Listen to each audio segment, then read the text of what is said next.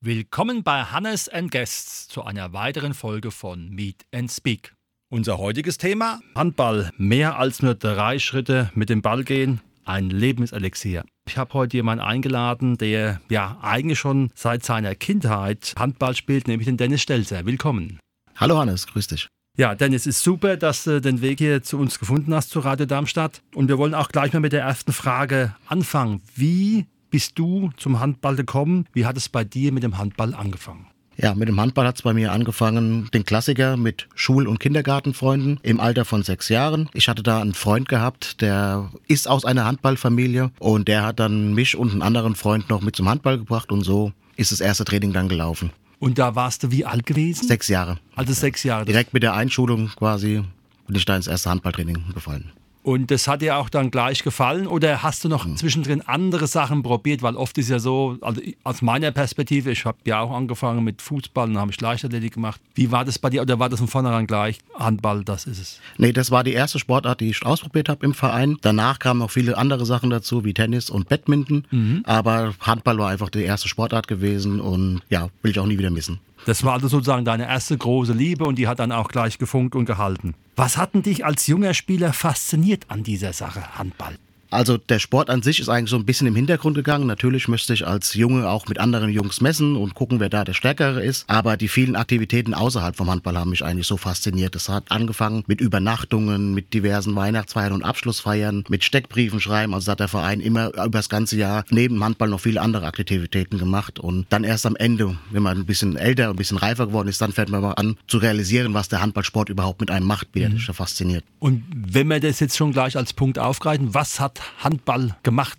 Was war dann das, wo du sozusagen über das, was so ein Verein auch bildet im Rahmen von seinen sozialen Aktivitäten, die du genannt hast, dann diese Faszination an diese Hallensportart ausgemacht hat? Ja, das waren hauptsächlich die Freunde gewesen. Wir sind seit klein auf, haben wir da mit sechs Jahren ja angefangen und es hat sich bis hochgezogen in das aktive Jahr, wobei ich jetzt ganz viele Freunde vom Handball noch habe, wie wir immer noch zusammen sind und äh, jedes Training uns gegenseitig motiviert haben, mal hinzugehen, neben der Schule, neben dem Studium um Abi, was wir dann irgendwann da geschrieben mhm. haben, war einfach der Zusammenhalt. Ja, wir haben uns immer da selber motiviert gegenseitig, dass wir da immer regelmäßig zum Training kommen und auch gemeinsam an einem Ziel arbeiten. Das ist natürlich eine wunderbare Sache. Jetzt weiß ich ja selbst, dass du sozusagen deine Lorbeeren verdient hast im Rahmen vom Handball in Bezug auf deine Tätigkeit als Torwart. War das immer so und was hat dich dazu bewegt, ins Tor zu gehen? Nein, das war nicht immer so gewesen. Wir haben irgendwann angefangen, so mit 12, 13 in der männlichen C-Jugend zwei Mannschaften zu bilden, weil wir da viele Jungs waren. Und ja, so ist es gekommen, dass beide Torhüter in die erste Mannschaft hochgegangen sind vom Alter her und wir in der zweiten Mannschaft keinen Torhüter hatten. Und ja, ich muss auch ehrlich sagen, da die, dass die Bewegung mich jetzt nicht so heiß gemacht hat, sage ich mal, habe ich mich natürlich dann da erstmal bereit erklärt, ins Tor zu, mich zu stellen. Und ähm, das hat auch von Anfang an ganz gut geklappt und sowas. Ich habe natürlich auch viel mehr Spielanteile gehabt. Als Torhüter hat man einfach mehr Spielanteile als als Feldspieler. Da kann man mal ruhig ein Spiel durch spielen und das hat mich dann fasziniert einfach und wo dann auch die alle gesagt haben, hier, das ist deine Position, da bewegst du dich, da hast du Spaß dabei und da beißt du dich rein. Jetzt ist es ja so, dass äh, der Torwart auch äh, im Fußball, im Eishockey immer, sage ich, eine besondere Priorität hat im Rahmen einer Mannschaft. Ist es dann eher so ein Mannschaftsmitglied, was natürlich auch bedingt dadurch, dass es natürlich jetzt keine Spielzüge einspielen muss, eher tendenziell auch als Einzelkämpfer zu bezeichnen ist? Ja, es ist teils, teils. Natürlich ist man da als Einzelkämpfer oder auf sich alleine gestellt, wenn ein Mitspieler oder ein Spieler, ein Gegenspieler vom 6 Meter ab, äh, abspringt und dir das, den Ball probiert um die Ohren zu hauen, bist du natürlich auf dich alleine gestellt. Aber ich sag mal, aus einem normalen Positionsspiel 6 gegen 6 brauchst du schon als Torhüter die Unterstützung von deiner Mannschaft, von deiner Abwehr da vorne.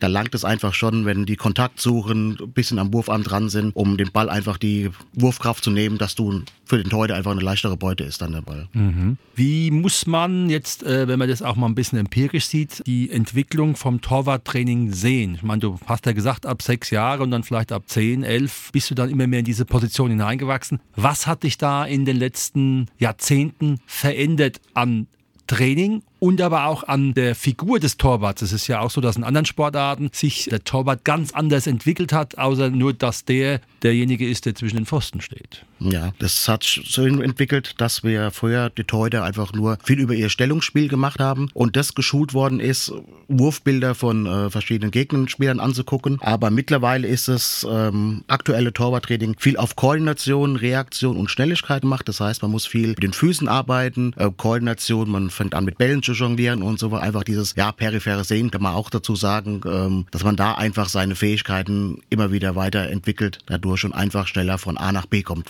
Und ist es auch so, dass die Position des Torwarts, der dann ein Spiel aufzieht oder in einen Spielzug mit eingebaut ist, auch mittlerweile eine andere Rolle ist? Oder ist es immer nur so, naja, ich gebe den Ball einen von meinen sechs Jungs und dann schleppen die das Ding dann irgendwie. Ja, also es fängt schon viel an mittlerweile mit dem Torhüter. Der Torhüter ist, ein guter Torhüter ist ein Torhüter, der mitspielt, ja, der einfach den freien Mann findet, der den Ball auch mal übers ganze Feld nach vorne schmeißt zum freien Mann. Mhm. Mittlerweile hat es jetzt auch angefangen mit dem siebten Feldspieler zu agieren. Das heißt, der Torhüter wird ausgewechselt ähm, und es geht ein Feldspieler dazu rein. Das heißt, dass der Angriff vorne mit sieben Feldspielern spielen kann und ohne Torhüter, ist natürlich die Gefahr wieder da hinten, dass kein Torhüter drin ist, der Ball wird abgefangen und einfach ins leere Tor geworfen ja. wird. Wobei das auch nicht so einfach ist, sieht man auch oft immer im Fernsehen, bei der WM oder bei der EM sieht man das zum Beispiel, dass es gar nicht so einfach ist, von hinten ähm, über 25 Meter das leere Tor zu treffen einfach. Aber da ist der Torhüter mittlerweile schon wichtig, dass er auch gerade wieder schnell zurück ins Spiel kommt. Wie ist denn das jetzt für dich, das Erkennen von Situationen? Ich meine, gut, bei deinen eigenen Trainingskameraden, da kennst du die Stärken, die Schwächen, weißt, wie sie werfen. Rostov spielt immer noch Landesliga, ja. gell? Das heißt, die ja. sind jetzt schon wie viele Jahre dabei? Also schon ähm. Seit ja, über 15 Jahren sind es jetzt, ja. Das heißt, also man kennt natürlich auch unter Umständen die gegnerischen Mannschaften schon besser. Welchen Trick, Handling, Auge hast du entwickelt, um zu sehen, dass das jetzt äh, ein Stemmwurf, ein Drehwurf wird, äh, ob dich da einer foppen will, ob es jetzt ein 7 Meter ist oder einer aus dem Rückraum wirft? Was hilft dir dabei, so ein perfektes Auge zu entwickeln, um eine gute Chance haben, um den Wurf abzuhalten. Ja, das perfekte Auge gibt es nicht dazu. Ich habe ähm, ja selbst angefangen, mit meinem eigenen Stil quasi ähm, zu entwickeln und weiterzuentwickeln. Ich bin kein Torhüter, der 1,95 Meter groß ist und viel über Stellungsspiel machen kann. Ja, ich muss mich einfach anders bewegen mit meiner Größe und da ist dann schon, dass du probierst, bei dem Gegenspieler den Kopf reinzukommen. Ja, dass er einfach dieses Psychospielchen ist, ah, ich denke, der kommt ja nie wieder in das Eck daran und dass ich dann äh, mit Stellenbewegungen ähm, in die andere Seite komme und den Ball dann halten kann. Das heißt also, du versuchst Bewegungsmuster vom ballführenden Spieler zu erkennen, auszuwerten und dementsprechend durch ein gutes Stellungsspiel halt dann den Winkel zu verengen, dass er nicht ins Tor trifft. Genau, genau. Also ich warte eigentlich ab, bis ich rausbekomme, wo er hinschießen kann und dann probiere ich da alles reinzuwerfen, die Möglichkeit, dass ich den Ball halten kann. Bist du ein besonders starker 7-Meter-Killer gewesen, wenn ich das mal so fragen darf? Also hast du da besondere Affinität zu dieser Sache? Ja, 7-Meter-Killer würde ich mich jetzt nicht gerade so bezeichnen. Allerdings ähm, gibt es schon viele Spieler in der Landesliga oder auch äh, ja aus oberen Klassen, wo wir mal Freundschaftsspiele gemacht haben, bei denen ich glaube ich mich schon im Kopf festgesetzt habe, weil ich mich einfach ganz anders bewege als der typische 1,95 Meter Torhüter, der vorne steht, sondern ich bin auch mal ein Spieler oder ein Torhüter beziehungsweise der mal hinten auf der Linie bleibt und dann ganz lange wartet, bis der Wurf Wurf kommt und mich dann mit allen möglichen, was ich habe, in das Eck zu schmeißen. Also das, das schon, ja. Also hat mir auch immer Spaß gemacht. Sieben Meter waren ja schon ein. War immer ein Highlight für dich. Gut. Welche sportlichen Ziele hast du in deiner aktiven Zeit erreicht, beziehungsweise nicht erreicht? Ja, ich sag mal, wenn man ein Spieler ist, in die aktive Laufbahn kommt, will man natürlich immer irgendwann mal Meister werden oder auch mal aufsteigen. Und das ist mir gleich im zweiten Jahr gelungen mit einer Mannschaft, ähm, wo ich halt auch meine Spielanteile hatte. Und das war natürlich sensationell, dann Meister zu werden und in die Landesliga aufzusteigen. Allerdings, das Wichtige war, das größte Ziel war, nicht abzusteigen in meiner Karriere. Und das hat ganz gut geklappt. Ähm, das waren auch viel größere Feiern gewesen, sage ich mal so. Ähm, nicht abzusteigen, das wurde viel mehr äh, gefeiert als jetzt der Aufstieg an sich, muss man ganz ehrlich sagen. Weil ähm, da hat man einfach über Kampf zurückbekommen und man hat da zusammengehalten. Man hat noch lange nach den Spielen oder nach dem Training da gesessen. Wie schaffen wir das? Wie bekommen wir die Kuh vom Eis? Und wie können wir die Klasse halten? Und das ist eigentlich so mein größtes Highlight. Natürlich wollte ich auch mal irgendwann mal höher spielen. Ja, eine Klasse höher wäre schon schön gewesen. Da gab es auch das ein oder andere Angebot. Aber für mich war immer trotzdem im Vordergrund gewesen die Mannschaft. Ja, mit meinen Freunden zusammen zu spielen und einfach danach nochmal vielleicht ein Bier zu trinken und nochmal wegzugehen gehen. Und das war für mich dann doch dann wichtiger gewesen, dass ich den Schritt einfach nie gemacht habe, in einen anderen Verein zu gehen. Also kann man so sagen, dass der Teamspirit von den Rostover Handballern, die ja sich auch bekanntlicherweise sehr viel auch aus der eigenen Jugend gespeist haben mit Bielern, ähm, dass das ein Erfolgsrezept war, das die Klasse schon so lange gehalten wird. Ja, ja, kann man genau so unterschreiben. Ne, also das, und das liegt wiederum dann an, an auch einer vernünftigen Jugendarbeit. Genau, genau. Da fängt alles an. Also der Grundstein wird einfach in der Jugend gelegt, wo wir jetzt wieder gut dabei sind, gerade im kleinen Bereich mit sechs, sieben Jahren, dass man da viel Quantität hat und dass die, die Jungs das dann oder die Mädels, sag ich mal, dann durchziehen einfach bis zum Ende, dass du dann aus jeder Jugend, sag ich mal, aus der A-Jugend immer mal eins, zwei rausbekommst. Super. Handball ist ein impulsives Spiel. Hattest du Auseinandersetzungen mit Gegenspielern, war da irgendwas, wo du sagst, das war eine äußerst unangenehme Sache in Bezug auf deine Position? Ähm, ja, sind sehr, sehr oft, muss man ehrlich dazu sagen, weil es einfach so ein kampfbetonter Sport ist. Ähm, und gerade als Torhüter ist es auch so, bist du immer in der Lage, dich nicht zu wehren. Das heißt, ähm, es gibt dann schon mal Spieler, die werfen dir schon mit Absicht auf den Kopf und äh, du kannst natürlich nicht wehren. Du kriegst keinen Kontakt dazu, du kannst dich zurückwerfen, du kannst dich austeilen. Also da schon. Also da gibt es schon öfters mal so einen kleinen Dirty Talk auf dem Feld. Wie gesagt, einmal mehr, einmal weniger. Gibt es auch mal Sprüche, die gehen auch mal unter die Gürtellinie. Aber für mich war immer das Wichtige gewesen, beziehungsweise ist immer noch so, beim Handball danach trinkt man einfach ein Bier und da ist alles vergessen. Die 60 Minuten, wo man auf dem Feld steht, da ist immer ein kleiner Disput da, sage ich mal. Aber danach reichen eigentlich immer alle die Hände und ähm, trinken noch ein Bier und dann ist einfach alles vergessen. Das heißt also, äh, auch hier ist, wenn ich das aus meiner persönlichen äh, Erfahrung als Rugby-Spieler sage, dann nach dem Spiel ist dann wieder alles gut.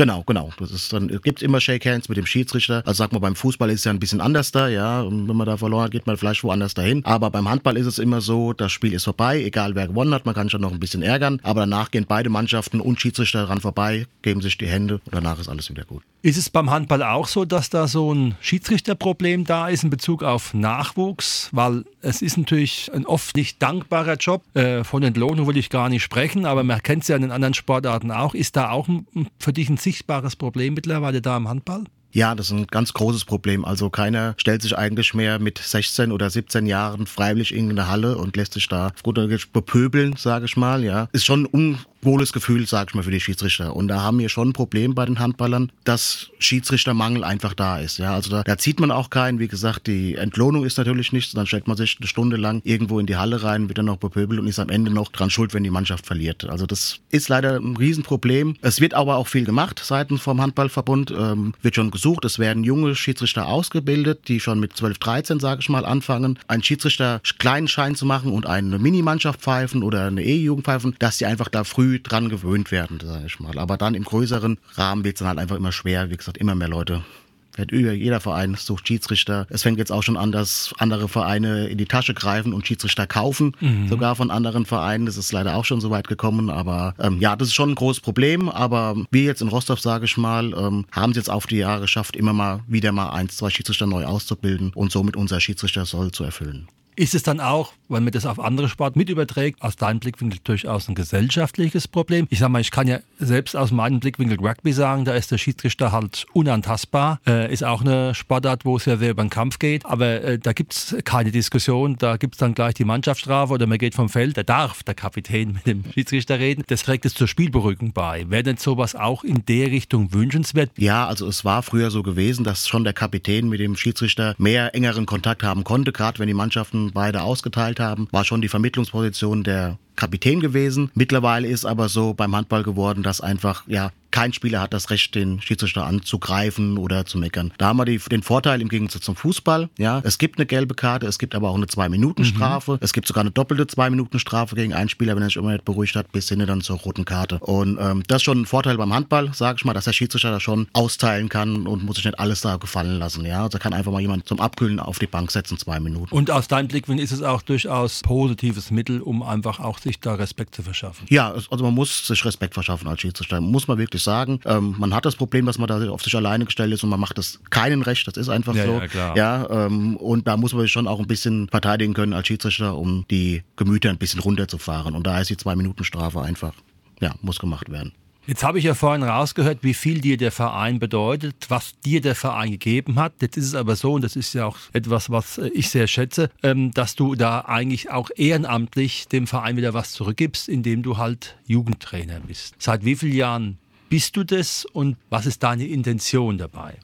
Ja, also ich bin jetzt seit über 20 Jahren Jugendtrainer, habe mit 15 angefangen, mit Anfang 15 angefangen, eine Mannschaft zu trainieren. Natürlich als Co-Trainer zusammen, das war dann bei den Minis gewesen und habe das jetzt auch über 20 Jahre durchgezogen mit nur einem Jahr Unterbrechung, wo ich mal ein Jahr Pause gemacht habe, aber ja, seit 20 Jahren da aktiv im Geschäft bin. Es gab aber kein Jahr auch in dem Jahr, wo ich unterbrochen habe, ähm, wo ich nicht die Halle betreten habe und trotzdem Training geleitet habe, für jemanden mal eingesprungen bin. Also da sieht man also schon, das Handball ist äh, deine Seele. Ja, ja das, ne? kann man genauso sagen. Aber ja. das ist ja auch wieder das Wichtige für den Verein. Gab es oder gibt es Altersklassen, wo du sagst, die habe ich besonders trainiert oder war es so, wie man es teilweise auch in anderen Vereinen kennt, dass jemand von der F- oder E-Jugend bis zur A-Jugend die Mannschaft hat? Waren da für dich irgendwelche Schwerpunkte da, auch in Bezug auf deinen eigenen Anspruch? Ich meine, Landesliga ist ja schon eine Hausnummer, wenn man da spielt, dass man auch dann sagt, okay, ich arbeite lieber mit Älteren, als da nur Basics zu machen. Wie war das bei dir? Ja, es hat alles seine Vor- und Nachteile, sage ich mal. Ich jetzt persönlich arbeite mittlerweile lieber mit Älteren, die kann man einfach anders da angehen und kann mehr in das Handballtechnische reingehen. Und bei den jüngeren Jahrgängen ist aber auch das Schöne, da hat man viel erzieherische Maßnahmen, die man da mitbringt. Ja, das fängt an, respektiere deinen Mitspieler, ja, respektiere deinen Gegenspieler. Das natürlich bei den Älteren nicht so ist. Ja, da ist dann das Teamgefühl, jeder will sich dann individuell weiterentwickeln. Und wie gesagt, hat alles seine Vor- und Nachteile. Es muss auch alles gemacht werden. Ich sag mal, der Grundstock wird einfach unten gelegt. Desto besser du unten ausgebildet bist, desto einfacher wird es dann einfach in den höheren Altersklassen eine Mannschaft zu trainieren, wenn die Basics einfach schon da sind. Aber wie gesagt, zurzeit persönlich mache ich lieber die Älteren,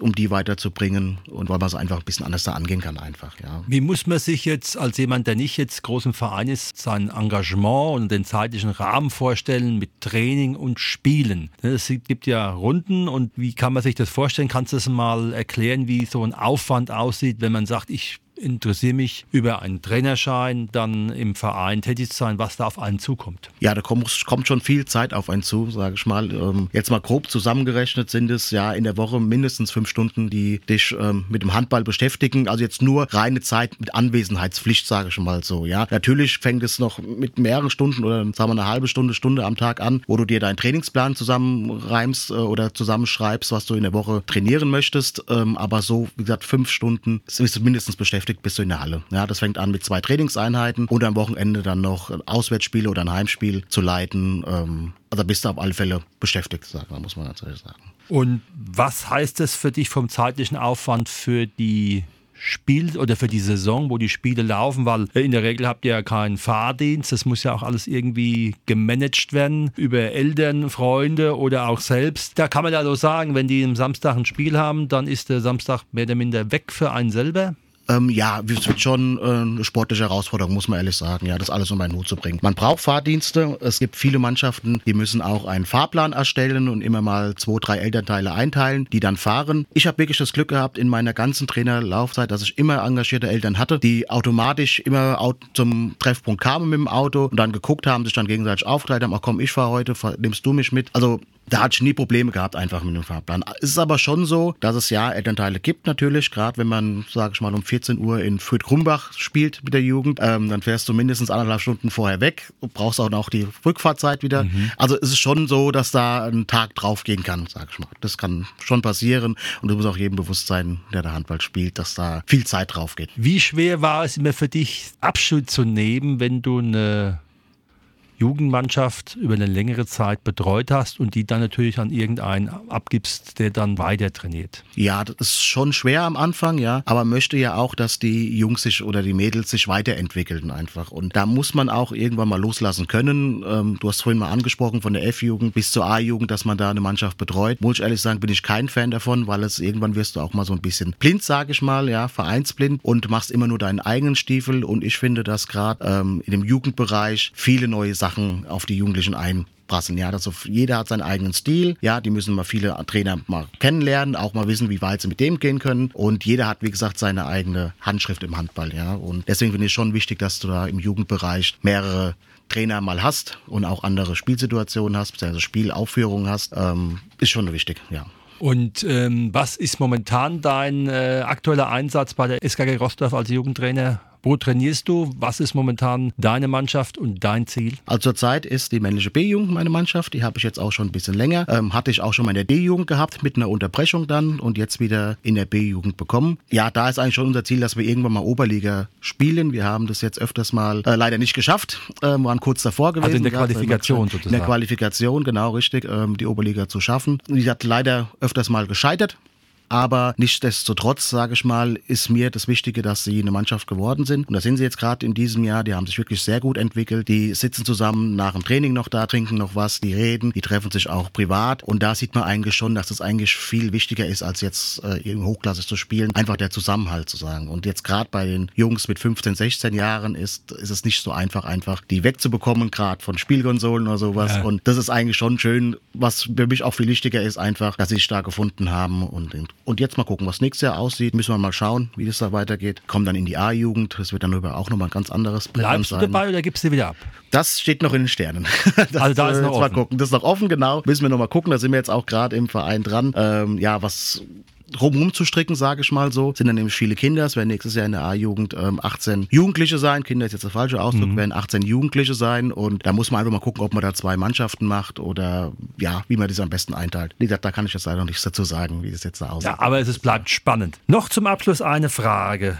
Was ist für dich das Besondere an der SKG Handballabteilung. Die SKG hat ja viele Abteilungen, auch viele, die erfolgreich sind. Auch Basketball und Fußball sind ja durchaus bekannt und engagiert, auch im gesellschaftlich neben Rostock. Aber was ist für dich das, was die Handballabteilung ausmacht? Ja, die Handballabteilung ist für mich keine Abteilung, sondern ist eine Familie, muss man jetzt ganz ehrlich sagen. Das ist der Zusammenhalt einfach, ja. Jeder unterstützt sich, ob klein, ob groß. Es ist, ähm, ja, ein Auffangbecken ist jetzt falsch gesagt, aber jeder, der neu reinkommt, der hat so schnell soziale Kontakte darüber, weil wir einfach mit dem Verein viel machen. Sei es eine Weihnachtsfeier, sei es ein Übernachtungsturnier, sei es am Ortsrennfest ein, ein Stand zu machen, was ja auch nicht mehr viele Leute oder viele ja. Vereine äh, hinbekommen aufgrund fehlender Leute, ist es einfach so, dass wir da schon sehr eng zusammenarbeiten immer und jeden, wie gesagt, aufnehmen, der sich auch sofort dann gleich integriert und einfach, ja, wie gesagt, das ist das familiäre einfach drumherum, ja, ob groß, ob klein. Wir haben so viele Eltern bekommen, die mit der Sportart, aber generell Sportarten überhaupt nichts am Hut hatten, die Kleine oder der Kleine hat dann mal im Handball angefangen und sind jetzt so integriert mittlerweile. Mittlerweile sitzen auch schon ganz viele Eltern im Vorstand, die da nichts eigentlich mit Handball zu tun haben, aber sich dann da integrieren und Personal, äh, äh, Einsatzzeiten schreiben oder einen Kuchen backen und Dienste machen. Also das ist einfach dieses familiäre, dass einfach jeder weiß, okay, Handballabteilung, ja, da muss man ein bisschen was machen, zusammenhalten, dass alles weiterläuft.